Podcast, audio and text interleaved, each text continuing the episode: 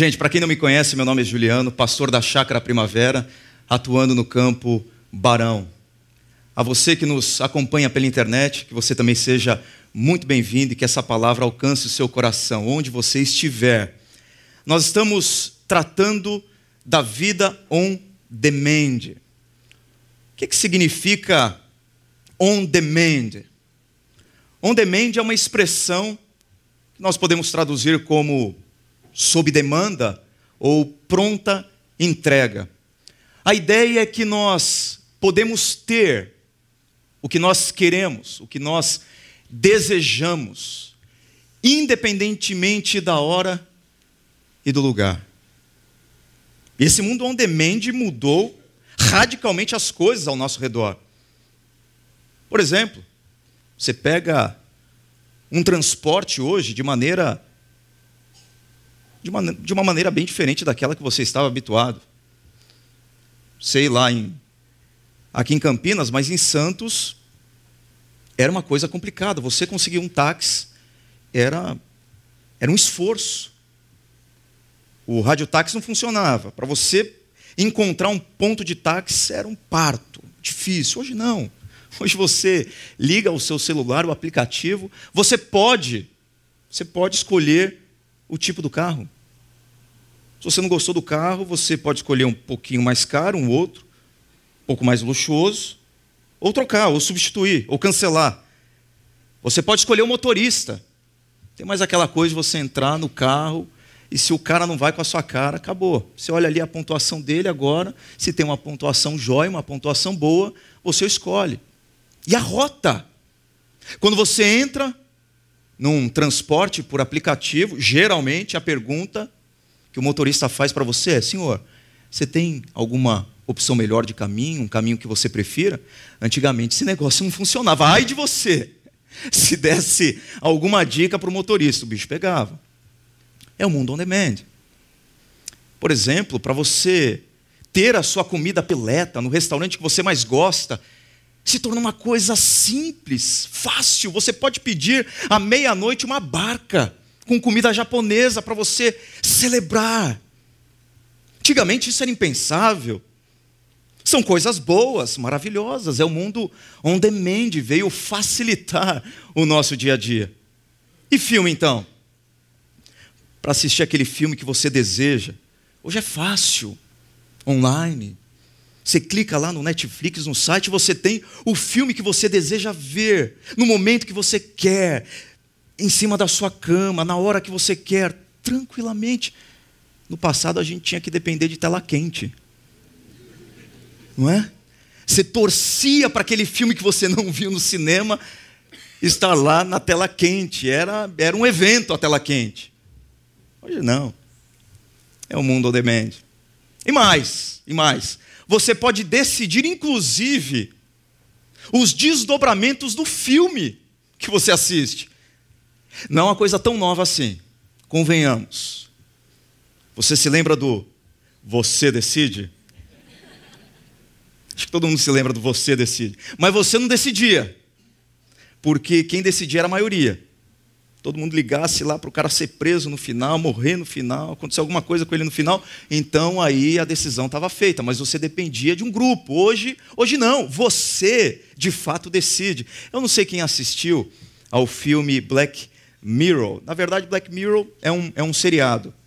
E aí transformaram esse seriado num filme. É um filme interativo. E nesse filme você pode participar ativamente das decisões do protagonista, do personagem principal, é um negócio fabuloso. Por exemplo, olha que coisa relevante: você pode escolher se o seu personagem vai escolher o cereal com mel ou sucrilhos. Olha só.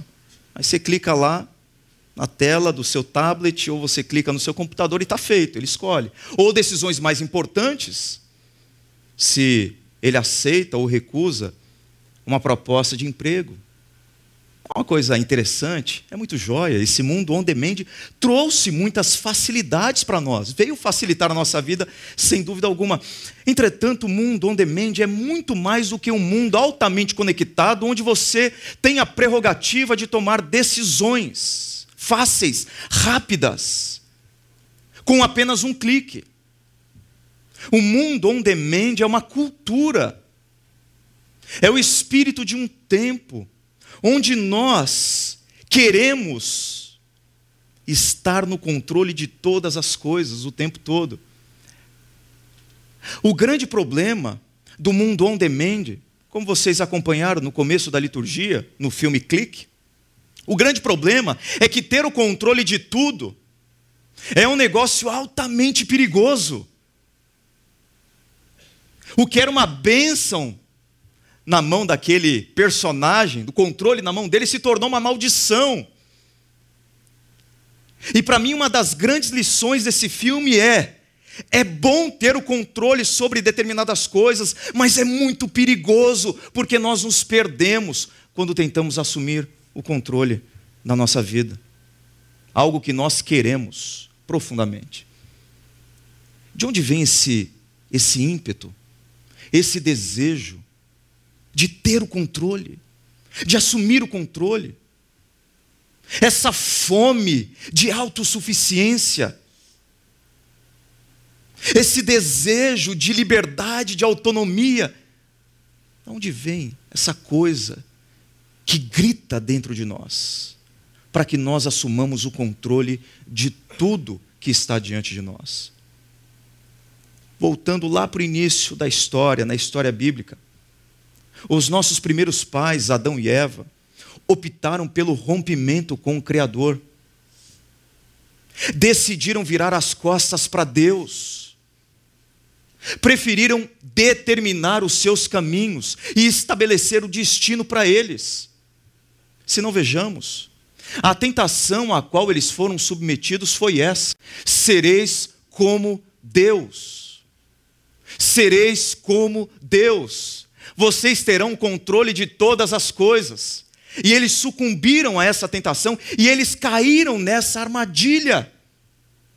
Eles pegaram o controle da existência deles e à medida que eles seguraram esse controle, a narrativa se segue apresentando o assassinato de Abel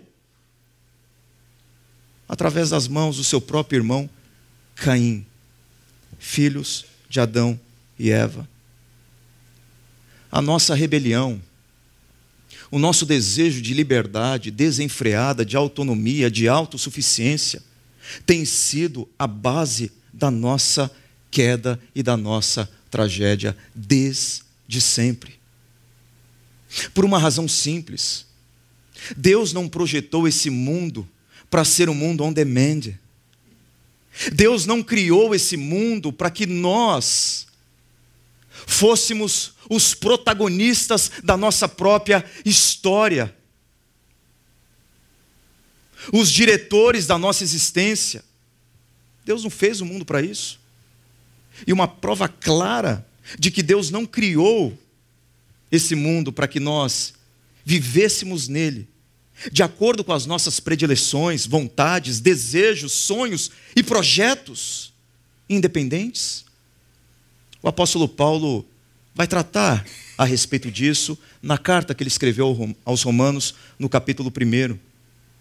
E o apóstolo Paulo começa trabalhando o conceito de um mundo que não foi criado para ser um mundo on demand. Paulo diz, portanto, a ira de Deus é revelada dos céus contra toda impiedade e injustiça dos homens que suprime a verdade pela injustiça. Pois o que de Deus se pode conhecer é manifesto entre eles, porque Deus lhes manifestou. Pois, desde a criação do mundo, os atributos invisíveis de Deus, seu eterno poder e sua natureza divina, têm sido vistos claramente, sendo compreendidos por meio das coisas criadas, de forma que tais homens são indesculpáveis. Deus se revela através da criação. Isso se dá primeiramente através da consciência humana. de cada ser humano, cada pessoa nesse mundo tem, em algum grau, a consciência da realidade de um Deus Criador. Paulo diz que os homens suprimem a verdade pela injustiça. A lógica é: se eu suprimo alguma coisa, isso pressupõe que eu tenho e que eu conheço essa determinada coisa. Suprimem. Por quê? Porque existe uma batalha na consciência humana para suprimir, para sufocar, para negar o conhecimento de Deus impresso em cada mente e coração. Um pouquinho mais à frente, o apóstolo Paulo desenvolve um pouco melhor essa ideia, e ele é claro. Por exemplo, se você observa uma pessoa que você acha uma tranqueira, uma pessoa má, de péssimo caráter, em algum momento você vai perceber nela lampejos de justiça, lampejos de verdade, lampejos de bondade. O pior traficante que existe nesse país. Muitas vezes, esse cara, esse bandido, ele trata os filhos com ternura, com amor, com dedicação, mesmo tendo um coração corrompido. Por quê? Porque Paulo diz, de fato, quando gentios, e aqui é uma expressão para se referir àquele que não tem, aqueles que não têm um relacionamento pessoal com Deus, aqueles, aqueles que não conhecem a Deus, que não têm a lei, praticam naturalmente o que ela ordena, tornam-se para si mesmos lei, embora não possuam a lei, pois mostram que as exigências da lei estão gravadas em seu coração. Disso dão testemunho também a sua consciência e os pensamentos deles, ora acusando-os, ora defendendo-os. Muitas pessoas rejeitam a Deus, mas em alguns momentos seguem caminhos aliados e alinhados com a vontade dele. Deus se revela na criação, na consciência humana. Mas Deus se revela, diz o apóstolo Paulo, por meio das obras criadas. Paulo diz que as pessoas são capazes de ver claramente claramente os atributos invisíveis de Deus. Ou seja, é possível perceber aspectos do caráter de Deus nas coisas que foram criadas. É possível perceber os, os atributos, as qualidades, o poder, a sabedoria, a inteligência de Deus por detrás do pôr do sol e de coisas que estão na criação. É o que diz o texto. As pessoas podem concluir que por detrás das obras criadas existe um ser superior, inteligente, sábio, que arquitetou todas as coisas conforme a vontade dele. Esse é o ponto de partida do apóstolo Paulo. Um grande filósofo, Cícero, disse certa vez: Você não vê a deidade, Deus, Contudo, pela contemplação de suas obras, você é levado a reconhecer um Deus. A realidade de Deus está impressa na mente e no coração de cada pessoa. De cada pessoa. Todas as pessoas lutam contra a realidade da existência de Deus. Todas. Por isso que o texto diz que tais homens são indesculpáveis. A revelação de Deus está por toda parte, tanto na mente humana quanto nas obras das mãos desse Deus. Isso levou um pesquisador, com vários outros pesquisadores, Paul Bloom, psicólogo e pesquisador da Universidade de Yale, a chegar à seguinte conclusão: nós não estamos falando de um cristão, de um pesquisador cristão, não é uma pesquisa encomendada por teístas, não é uma pesquisa que tenta provar a existência de Deus, é uma constatação de um psicólogo que depois de várias pesquisas e de vários estudos chegou à seguinte conclusão: quando as crianças são perguntadas diretamente sobre a origem dos animais e das pessoas, elas tendem a preferir explicações que envolvem um criador intencional, mesmo que os adultos que as criaram não. Ou seja, toda criança apresenta um conceito de Deus na sua mente, nas suas palavras mesmo que seus pais sejam ateus. E esse estudo aponta para o fato de que nenhuma pessoa nasce com um coração genuinamente ateu. O ateísmo é fruto de uma luta que o ser humano trava contra a sua consciência e contra o seu coração, de um Deus que imprimiu a sua existência nele e nela. Apesar disso, o ser humano optou pelo mundo on demand. Deus, Deus foi intencional e sistematicamente rejeitado pelos homens. Paulo diz: Portanto, a ira de Deus é revelada dos céus contra toda impiedade e injustiça dos homens que suprimem a verdade. Perceberam? Suprimem, lutam contra a verdade. Porque, tendo conhecido a Deus, não glorificaram como Deus, nem lhe renderam graças, mas os seus pensamentos tornaram-se fúteis e o coração insensato deles obscureceu-se. Trocaram a verdade de Deus pela mentira e adoraram e serviram a coisas criadas e seres criados em lugar do Criador, que é bendito para sempre. Além do mais, desprezaram o conhecimento de Deus. Ou seja, as pessoas têm uma consciência, ainda que vaga, de quem Deus é. Não é um conhecimento que faz com que o homem tenha ou nutra ou cultive um relacionamento pessoal com Deus Criador, mas existe um grau de conhecimento de Deus em cada pessoa. Mas há uma batalha, há uma luta para suprimir esse conhecimento, para negar esse conhecimento, para sufocar o Deus que se revelou. A questão é por quê? Por quê? Eu tenho uma perspectiva sobre isso.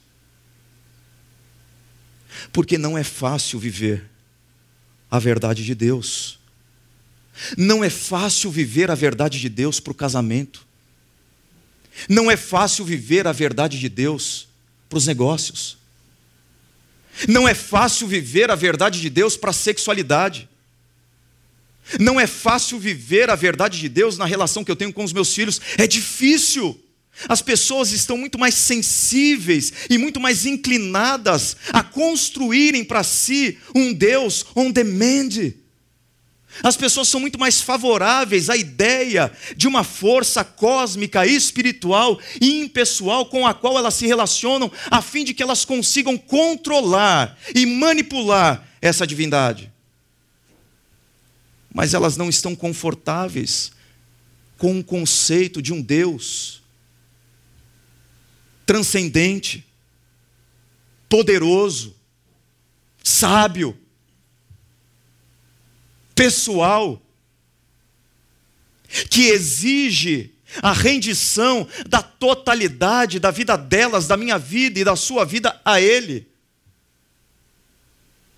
Nós queremos um Deus, isso é um fato, nós vivemos num contexto fundamentalmente religioso. As pessoas querem um Deus com a qual elas se relacionem, mas elas não querem o Deus ao qual elas precisam submeter tudo o que têm e o que são, por isso elas o rejeitam. Se existe um Deus criador, se você acredita num Deus criador, a coisa mais razoável, mais inteligente, normal, automática, necessária é entregar toda a sua vida a Ele. Não há possibilidade de nós pensarmos num Deus criador de todas as coisas, sem colocarmos o nosso controle nas mãos dele.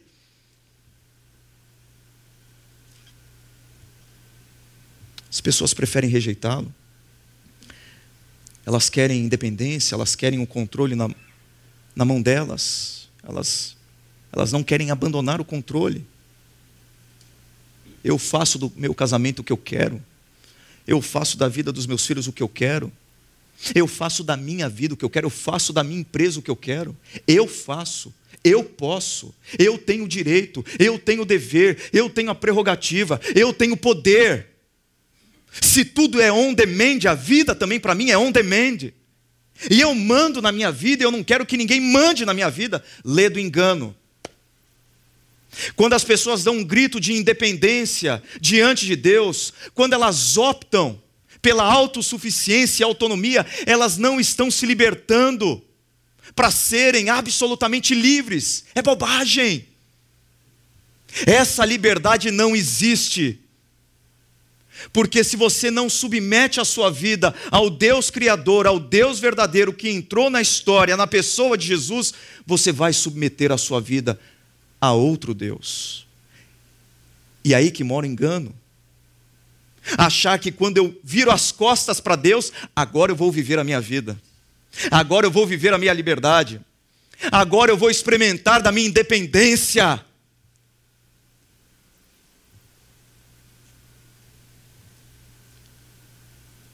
Sabe por quê? Porque deuses, ídolos são criados sempre no lugar de Deus. A pergunta não é se hoje você tem total controle sobre a sua vida. A melhor pergunta é: quem tem total controle sobre a sua vida? Olha o que Paulo diz. Dizendo-se sábios, tornaram-se loucos. Virar as costas para Deus e buscar um tipo falso de independência na sabedoria bíblica é loucura. E quantas pessoas eu já vi sendo destruídas porque optaram pela liberdade, pela independência e pela pretensa autonomia o caminho de uma liberdade que não é delimitada pelo Deus Criador é sempre uma rota de morte, de sofrimento, de tristeza. Trocaram a glória de Deus imortal por imagens feitas segundo a semelhança do homem mortal, bem como de pássaros, quadrúpedes e répteis. Trocaram a verdade de Deus pela mentira e adoraram e serviram a coisas e seres criados em lugar do Criador que é bendito para sempre. Amém. Perceberam? Trocaram. Trocaram. Substituíram. Ou seja, Deus não foi simplesmente rejeitado. Não é uma questão de rejeição de Deus e eu vivo agora a minha vida. É uma questão de substituição de troca. O ser humano é um, é um ser religioso. Nós somos seres religiosos por natureza. A religião faz parte da nossa vida. Portanto, quando nós paramos de adorar a Deus, nós não paramos de adorar. Nós simplesmente passamos a adorar alguma outra coisa dentro da ordem criada. Eu vou repetir.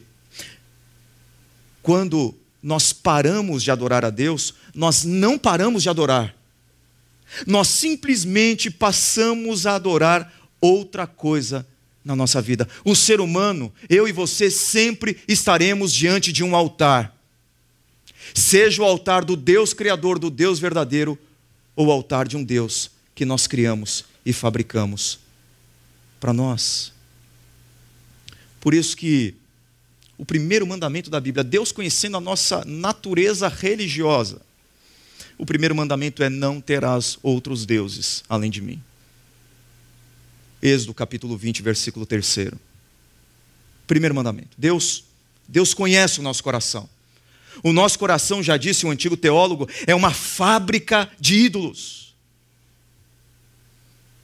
O grande problema, o grande problema é que nós nós pensamos em idolatria apenas como uma estátua diante da que nós nos curvamos. E no mundo evangélico tem muito essa questão de entender a idolatria sob esse prisma apenas. Mas a palavra de Deus, a Bíblia trata a idolatria de forma muito mais sutil e profunda. Um ídolo é algo que faz você, que torna você disposto a suprimir a verdade, a suprimir a ética, a suprimir valores, a suprimir a família, a suprimir o casamento, a suprimir o que for para ganhar ou não perder alguma coisa. Esse é um ídolo. Existe alguma coisa que hoje você suprime, alguma verdade, algo de bom, existe algum aspecto da vontade de Deus que você que você freia, que você sufoca e você fala que não. Muito provavelmente, a razão por detrás da sua supressão é um ídolo. Um exemplo simples. Por que, que, um, por que, que um empresário ele vive atenção de emitir nota fiscal? Podem existir várias razões, várias razões. Eu não vou ser competitivo no mercado. Se eu não for competitivo no mercado, eu tenho aqui pais de família comigo que podem ser demitidos. E, e aí? O que, que eu faço? Ponto é: nunca é certo fazer o que é errado e ponto final. Porque a gente tem essa tendência de querer racionalizar algumas coisas. E essa racionalização, às vezes, é, é, a nossa, é o nosso ímpeto de suprimir a verdade. Mas por detrás de todos os argumentos, talvez haja o amor pelo lucro, o desejo de ter mais, de ganhar mais, a vontade de não perder dinheiro, a um ídolo. Por detrás de todos os argumentos, chamado dinheiro. Isso não acontece apenas na classe empresarial. Nós, cidadãos que pagamos os nossos impostos, que temos que fazer declaração de imposto de renda e omitimos algumas coisas. Você pode racionalizar e começar uma tentativa de suprimir a verdade, dizendo: mas aí eu pago os meus impostos, que são abusivos, a carga tributária no Brasil é abusiva, é pesada, e eu não tenho a contrapartida daquilo que eu faço, daquilo que eu pago. Então o melhor a fazer é não pagar. Repito, nunca é certo fazer o que é errado em determinados momentos, por detrás das nossas argumentações, que são razoáveis, diga-se de passagem, existe um ídolo chamado dinheiro, diante do qual nós nos curvamos. A idolatria é sutil. A idolatria é muito sutil. Por que, que nós mentimos? Para as pessoas? Porque nós estamos muito mais comprometidos em não ter a desaprovação das pessoas do que ter a aprovação de Deus. Nós mentimos porque nós estamos muito mais engajados em construir uma reputação diante das pessoas do que trabalhar e lapidar o nosso caráter diante de Deus. Então, por detrás nas camadas mais profundas da mentira, desse, desse pecadinho visível, há um ídolo, ao temor de homens. Nós nos relacionamos com pessoas, não como pessoas, mas como deuses, que exercem uma poderosa influência sobre a nossa vida.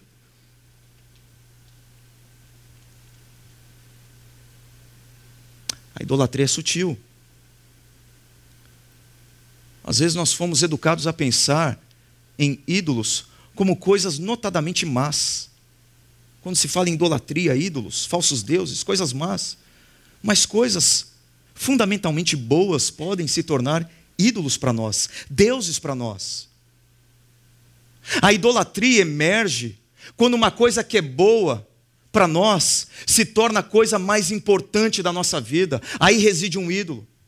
Uma coisa que é boa, como casamento, família, filhos, dinheiro, status, poder, coisas que não são más por natureza, mas podem se tornar más, ídolos para nós, quando se tornam não apenas coisas boas na nossa existência, mas as coisas mais importantes da nossa vida. É possível se relacionar no casamento, não com um marido, não com uma mulher, mas com um ídolo.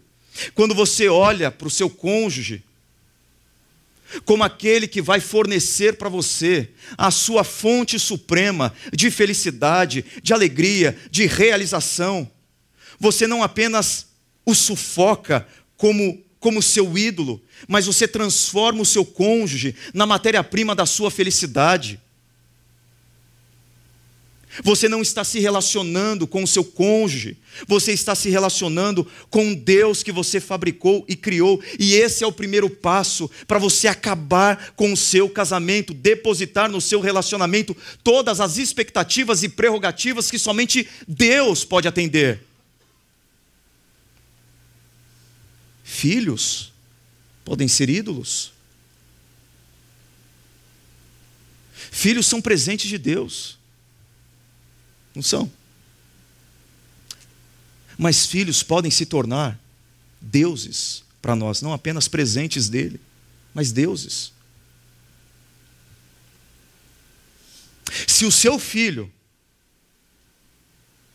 faz com que você viva a sua vida endividado porque você não consegue dizer não para ele, se o seu filho determina sempre para onde vocês vão, o que vocês vão comer, o que vocês vão fazer, se vocês vão ou não para a igreja, se vocês vão ou não se envolver com aquela determinada, determinada igreja ou com essa comunidade, eu digo para você: você não está criando um filho, você está esculpindo um ídolo dentro da sua casa e reforçando para o seu filho essa cultura on demand, onde ele tem o controle de tudo, onde ele cresce achando que apenas um clique todas as vontades dele são satisfeitas.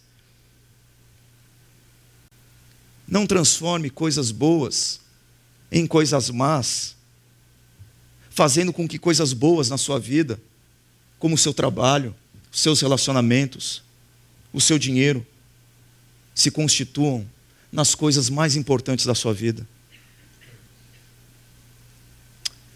Sabe qual é o grande problema de tudo isso? É que Deus permite que as pessoas vivam as consequências inconsequentes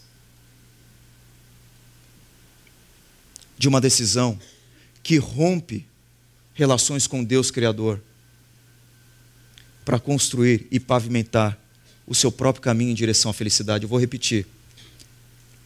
Se você acha que pavimentar o caminho para a sua realização pessoal, para o seu bem-estar, para a sua paz, para a sua segurança passa pela sua independência de Deus, você não está pavimentando um caminho para a felicidade, para a sua felicidade.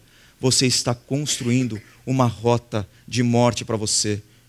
Há caminhos para nós que às vezes são caminhos de vida caminhos bons, mas que ao final são caminhos de morte.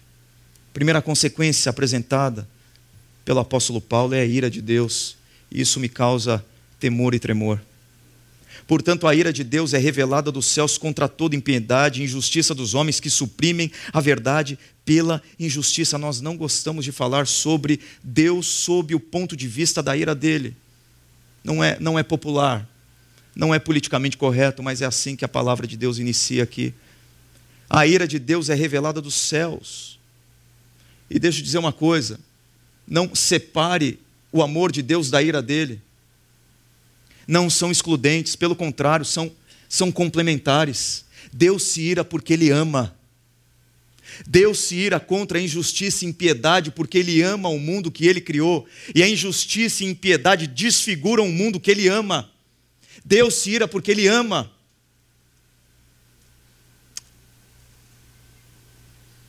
Mas o que me chama mais atenção nessa consequência é a, é a forma como Deus manifesta a ira. Porque, para mim, manifestação de ira é uma explosão, é uma, é, uma, é uma ação explosiva, raivosa contra alguém. Mas em Deus não. Olha só. Como que Deus manifesta a ira dele? De que maneira? O texto diz: Por isso Deus os entregou à impureza sexual. Por causa disso, Deus os entregou a paixões vergonhosas. Deus os entregou a uma disposição mental reprovável. Deus os entregou, Deus os entregou, Deus os entregou. Ou seja, Deus pegou o controle e falou: Toma! Você quer o controle da sua vida? É isso que você deseja, então? Você pode pegar. E está aí a nossa grande tragédia. Oscar Wilde disse certa vez que quando os deuses querem nos castigar, eles respondem às nossas orações. Em outras palavras, o nosso coração é mau, o nosso coração deseja coisas más, conquanto não percebamos que os nossos desejos, aqueles que nós queremos satisfazer, são maus para nós, nós queremos nós não nos damos conta que esses desejos que queremos satisfazer são desejos que vão lá na frente nos destruir. E é isso que ele está dizendo. E o texto aqui apresenta da seguinte forma: a maneira de Deus manifestar a ira dele não é refreando uma pessoa que está ladeira abaixo, que está numa rota de morte. A maneira de Deus manifestar a sua ira é dizendo: continue. Você quer viver assim? Então continue. Você quer se afastar das pessoas que querem te ajudar? Continue. Você quer se afastar das pessoas que você ama e jurou lealdade? Continue. Por isso que quando nós vemos alguém que está que tá vivendo de forma errada, e nós falamos, será que não vai ter nada que vai segurar essa pessoa? Que vai chamá-la à realidade, à sanidade, à lucidez, à sabedoria? Será que ninguém vai frear? Você precisa ver, às vezes, a vida dessa pessoa sob esse ponto de vista. Deus manifestando a ira dele e dizendo: Você quer continuar nesse caminho? Então, a opção é sua. Pode pegar o controle da sua vida. A disciplina mais terrível de Deus não é Deus dizendo não para mim, pedindo que eu faça o mal. Porque quando um pai diz não para o seu filho, esse pai está demonstrando um amor profundo pelo seu filho. Na nossa cultura brasileira, nós não decodificamos não como prova de amor. Nós decodificamos não de forma errada, como falta de consideração. Mas não é prova de amor. Quando Deus diz não, você não vai por aqui, eu vou impedir que você avance, Ele está dizendo: eu amo você. Eu vou disciplinar você agora para que você não continue. Porque o pior castigo de Deus, de Deus, é ver alguém trilhando uma rota escura, um vale de sombra de morte, e dizer para essa pessoa: Você quer continuar? Então continue. A segunda consequência dessa vida on demand é uma visão distorcida de mundo. Além do mais, visto que desprezam o conhecimento de Deus, ele os entregou a uma disposição mental reprovável para praticarem o que não deviam. Disposição mental reprovável, mente-nos, na língua grega. É muito mais do que mente na língua portuguesa. Por exemplo, a palavra nos, mente, no grego, está na raiz da expressão metanoia. Metanoia que é mudança de mente, traduzida na Bíblia como arrependimento.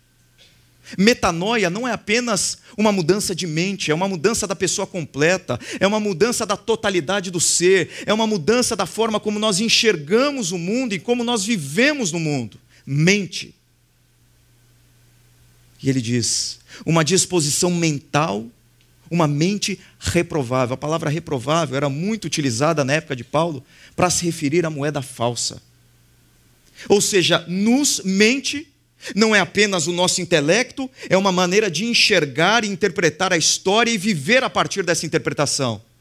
Irreprovável falsa. Em miúdos.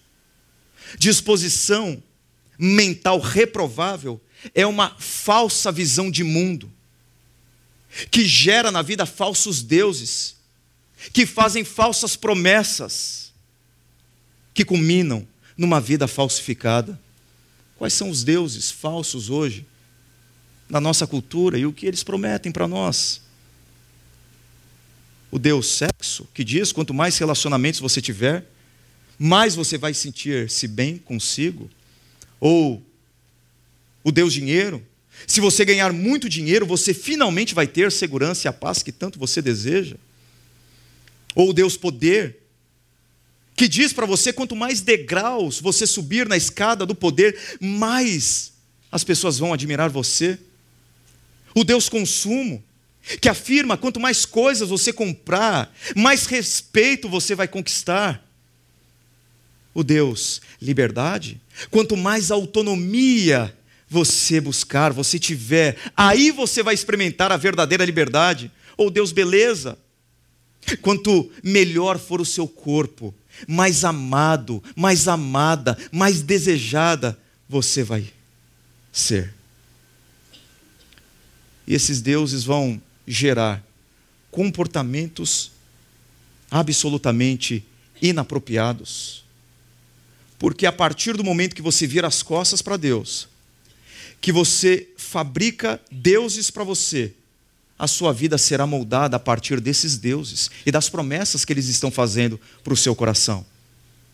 texto diz: Além do mais, visto que desprezaram o conhecimento de Deus, ele os entregou a uma disposição mental reprovável para praticarem o que não deviam, para praticarem o que não deviam. Olha a sequência. As pessoas desprezam o conhecimento de Deus, adoram qualquer outra coisa, constroem uma cosmovisão falsa e vivem um estilo de vida inapropriado. O apóstolo Paulo tem uma ênfase aqui nesse estilo de vida inapropriado. Qual é esse estilo de vida na perspectiva de Paulo? A ênfase dele recai sobre dois versículos, versículo 26 e versículo 27. Por causa disso, Deus os entregou a paixões vergonhosas. Até as suas mulheres trocaram suas relações sexuais naturais por outras, contrárias à natureza. Da mesma forma, os homens também abandonaram as relações naturais com as mulheres e se inflamaram de paixão uns pelos outros. Começaram a cometer atos indecentes, homens com homens, e receberam em si mesmos o castigo merecido pela sua perversão. Essa expressão trocaram suas relações sexuais naturais era uma expressão comum, corriqueira no contexto do apóstolo Paulo para se referir à homossexualidade. Essa palavrinha aqui, naturais, não tem a ver com aquilo que nós observamos no mundo natural, como geralmente nós usamos a palavra no nosso contexto e no nosso vocabulário. A palavra natural, no contexto de Paulo, significava um comportamento normativo para a natureza humana. Hoje é politicamente incorreto nós falarmos sobre isso num lugar como esse. Mas é melhor ser politicamente incorreto do que biblicamente infiel. E a palavra de Deus diz que a homossexualidade viola a ordem que Deus estabeleceu na criação para o sexo. Viola. É um traje contra o Deus Criador. Deus não criou o sexo para isso. Deus estabeleceu que o sexo tem que ser plenamente desfrutado entre um homem e uma mulher no contexto do casamento. Não entre um homem e duas mulheres. Não entre um homem e uma mulher nua diante do seu computador ou na tela do seu celular. Não entre uma mulher e o marido da outra. Não entre duas mulheres, não entre dois homens, não entre um jovem e uma jovem que ainda não estão casados. Deus criou o sexo para ser plenamente experimentado no contexto do relacionamento conjugal. Toda sexualidade, toda sexualidade que foge do padrão de Deus estabelecido na criação. Gênesis capítulo 1, Gênesis capítulo 2, é uma violação e um ato de rebelião contra o Deus Criador. Portanto, a nossa sexualidade tem tudo a ver com a nossa consciência de que nós devemos nos submeter e nos render ao Deus Criador, incluindo a nossa sexualidade. Mas não apenas isso. O estilo de vida inapropriado não engloba apenas a homossexualidade. Talvez o grande problema da igreja evangélica no Brasil tenha sido isso. Ela tenha pensado o seu pecado de estimação para solapá-lo, para atingi-lo, para falar contra ele. Nós não podemos nos omitir e nos furtar a responsabilidade de denunciar aquilo que é contra a vontade do Deus Criador, mas nós não podemos supervalorizar um pecado em detrimento do outro, porque o texto continua e diz que o estilo de vida inapropriado inclui Tornaram-se cheios de injustiça, maldade, ganância e depravação. Estão cheios de inveja, homicídio, rivalidades, engano e malícia são bisbilhoteiros, caluniadores, inimigos de Deus, insolentes, arrogantes e presunçosos. Inventam maneiras de praticar o mal, desobedecem a seus pais, são insensatos, desleais, sem amor pela família, implacáveis.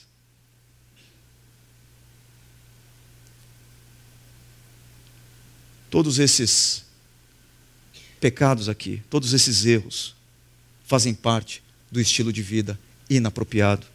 Não apenas a homossexualidade, mas aqueles que não cuidam da família, aqueles que não cuidam da esposa, aquelas que não respeitam seus maridos, aqueles que não honram seus pais. São atos e são erros oriundos de pessoas que viraram as costas para Deus, que não conhecem. Romanos é uma carta que fala sobre trocas. Trocas. Vimos aqui algumas. E trocaram a glória de Deus imortal por imagens, diz o texto.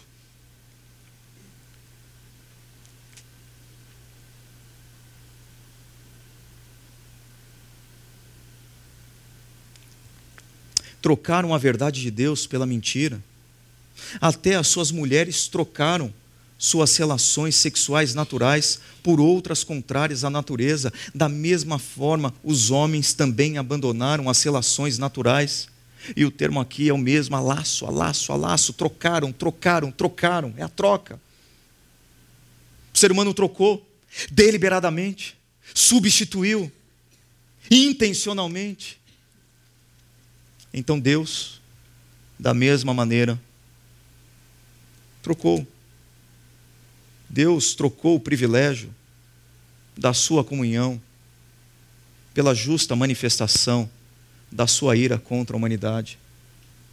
Primeiro o ser humano troca. Deus. Então Deus troca a forma com que ele se relaciona com a humanidade. Mas sabe qual é a boa notícia? Precisamos de uma boa notícia é que ao final desse bloco de ensinamentos, que termina lá no capítulo 5, o apóstolo Paulo fala de mais uma troca. De mais uma troca. Ele diz assim: Nos gloriamos em Deus. E Romanos, capítulo 5, fala sobre a ira de Deus também. Quase que Paulo retomando o assunto do capítulo 1. E aí, no meio do capítulo 5, ele diz: Nos gloriamos em Deus, por meio de nosso Senhor Jesus Cristo, mediante quem recebemos agora a reconciliação. E a palavra ali qual é? Alaço. Ou seja, troca. A reconciliação é uma troca. Deus agora troca a sua ira pela sua graça e misericórdia. Se você olhou para o perfil dessa pessoa em Romanos capítulo 1, você diz: essa pessoa não tem solução. Mas não existe para Deus coração petrificado demais que Ele não possa destruir com o martelo da graça dEle, com a força do amor dEle. Há uma troca aqui. E como que Deus troca a sua ira pela sua misericórdia? Porque ele entra na história, na pessoa de Jesus e vai para aquela cruz para estabelecer uma troca. Na cruz, Jesus está trocando de lugar conosco. Na cruz, Jesus recebe toda a carga da ira de Deus. Se a ira de Deus se manifesta do céu contra toda impiedade, lá na cruz, contra Jesus foi a plena manifestação da ira de Deus, a ponto do Filho único de Deus, sem nenhum pecado, sem nenhum erro, sem nenhum dolo, exclamar: Deus meu, Deus meu, por que, que eu fui desamparado aqui? E nós acreditamos que quando Jesus estava pregado naquela cruz, e ele disse isso, por que, que eu fui abandonado aqui? A ira de Deus estava sobre ele. Para que eu e você pudéssemos experimentar para todo sempre da graça e da misericórdia do Deus Criador. Na cruz, Jesus tomou o lugar e assumiu o lugar dos homossexuais, dos adúlteros, dos infiéis, dos viciados em pornografia, dos corruptos, dos assassinos. Ele tomou o meu lugar, ele assumiu o seu lugar. Na cruz do Calvário, Jesus se fez pecado por nós. E agora não existe sobre nós nenhuma condenação, não há mais nenhuma condenação. A cruz nos libertou da face irada de Deus. E a cruz nos apresentou a face do amor de Deus, para a qual agora nós vamos olhar por toda a eternidade. Para você pensar e colocar em prática na sua vida. Primeiro, uma pergunta: a partir de qual Deus você está vivendo?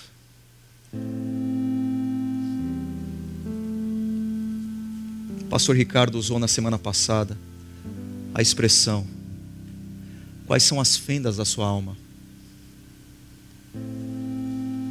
Quais são os ídolos do seu coração?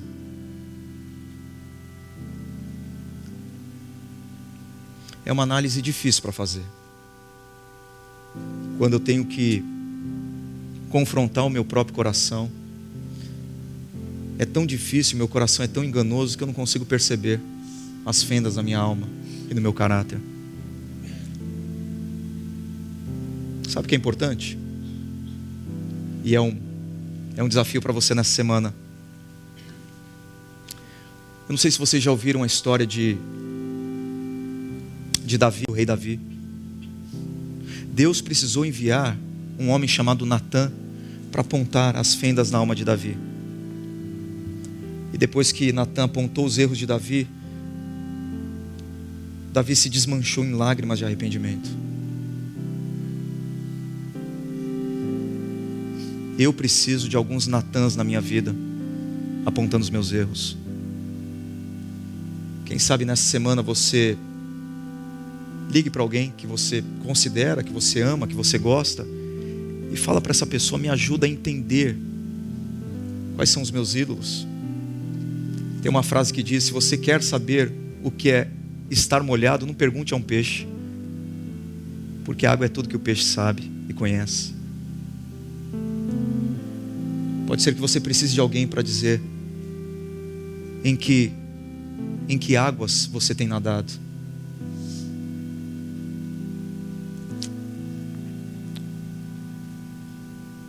Segundo desafio para você, devolva o controle para Jesus da sua vida. Sua família, seus filhos, seus funcionários podem estar sofrendo porque você tomou a opção pela autonomia, falsa autonomia falsa liberdade. É falsa, é mentirosa. Você quer saber se você tem trilhar no caminho de morte? Olha, olha para o seu lado. Tem gente querida, sua ferida. Tem gente machucada. A desconexão com Deus faz isso com a gente. Ela, ela não apenas nos afasta de Deus, ela nos afasta de pessoas que nós amamos. Tem gente caída pelo caminho na sua vida.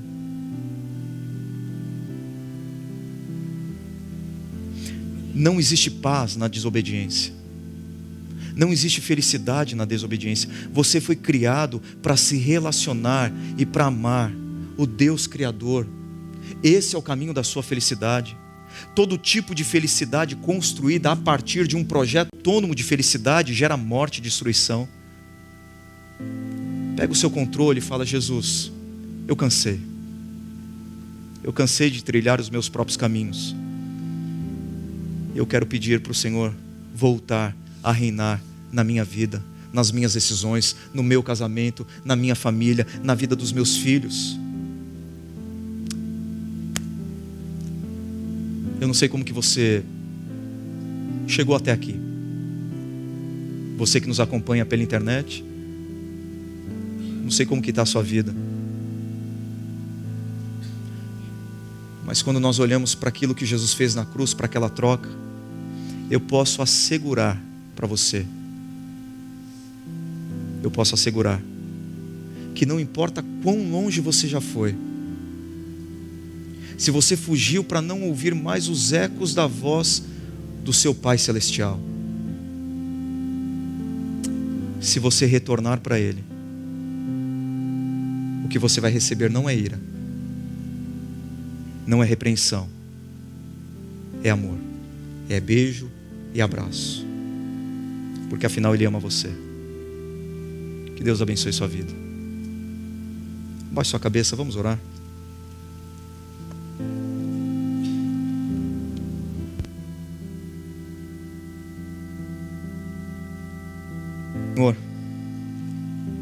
Nessa noite nós tomamos a decisão de devolver o controle da nossa vida para o Senhor. Reassume o controle da nossa vida. Dirige-nos. Guia-nos. Nós não queremos viver o nosso projeto pessoal e autônomo de felicidade porque nós sabemos, Senhor, que a felicidade é uma pessoa, e o nome dessa pessoa é Jesus Cristo, em quem nós oramos.